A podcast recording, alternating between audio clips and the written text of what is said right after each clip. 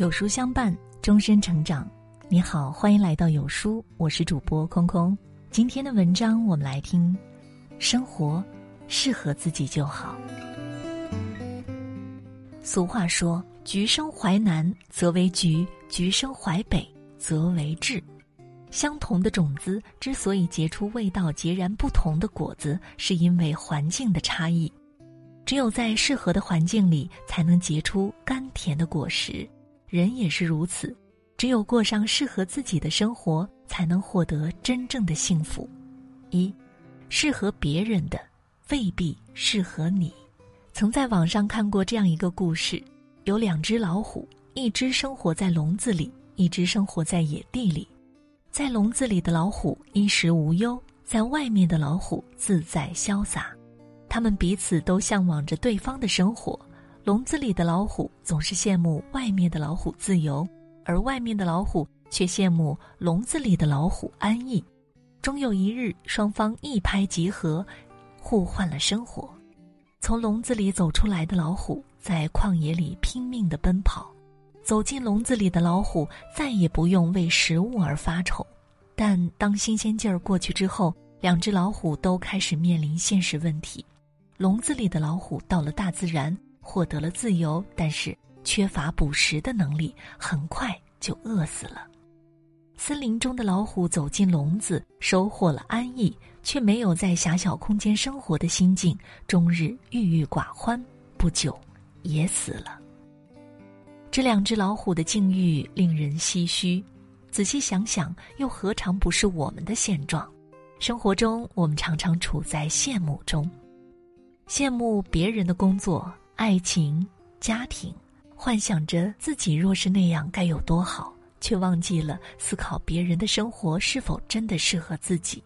正所谓“甲之蜜糖，乙之砒霜”，适合别人的未必适合你，所以我们真的没有必要去羡慕别人。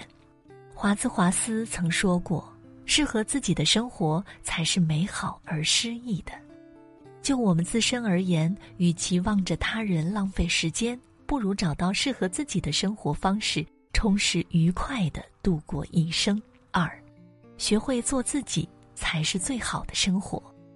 村上春树在《五五五》中写道：“你要做一个不动声色的大人了，去过自己另外的生活。不是所有的鱼都会生活在同一片海里。可以说，一个人最好的生活方式就是。”做自己。曾经有一个国王，他每天都要到花园里散步。有一天，当他照例到花园中赏花的时候，不禁大惊失色。往日百花争艳的景色消失了，入眼皆是凋残衰落。而在这荒凉的地方，最纤细、最柔软的新安草却生机勃勃。国王不禁问道：“小小的新安草。”为什么别的植物都枯萎了呢？新安草回答：“亲爱的国王，橡树因为比不过松树的高大挺拔而死，松树因为比不过葡萄能结出果子而死，葡萄因为不能像橡树那样直立并开出美丽的花朵而死，牵牛花因为比不过紫丁香的芬芳而奄奄一息，紫丁香因为没有牵牛花的花朵大。”而落泪，国王说：“既然这样，为什么你还如此生机盎然呢？”新安草回答：“因为我不想和其他的植物相比，我只是想做一棵小草，所以我保持了盎然的生机。每个人都是独一无二的，完全没有必要和别人比较，以己之长比人之短，赢了没什么可值得骄傲的。”以己之短，比人之长，输了只会越来越自卑。不管是哪种结果，都会让我们迷失自己，丢失真正的快乐。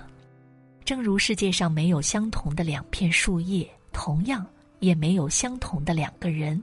每个人都有自己独有的特点，是别人都不具备的。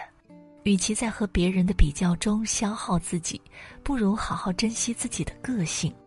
当我们懂得去做自己，也就拥有了最适合的生活。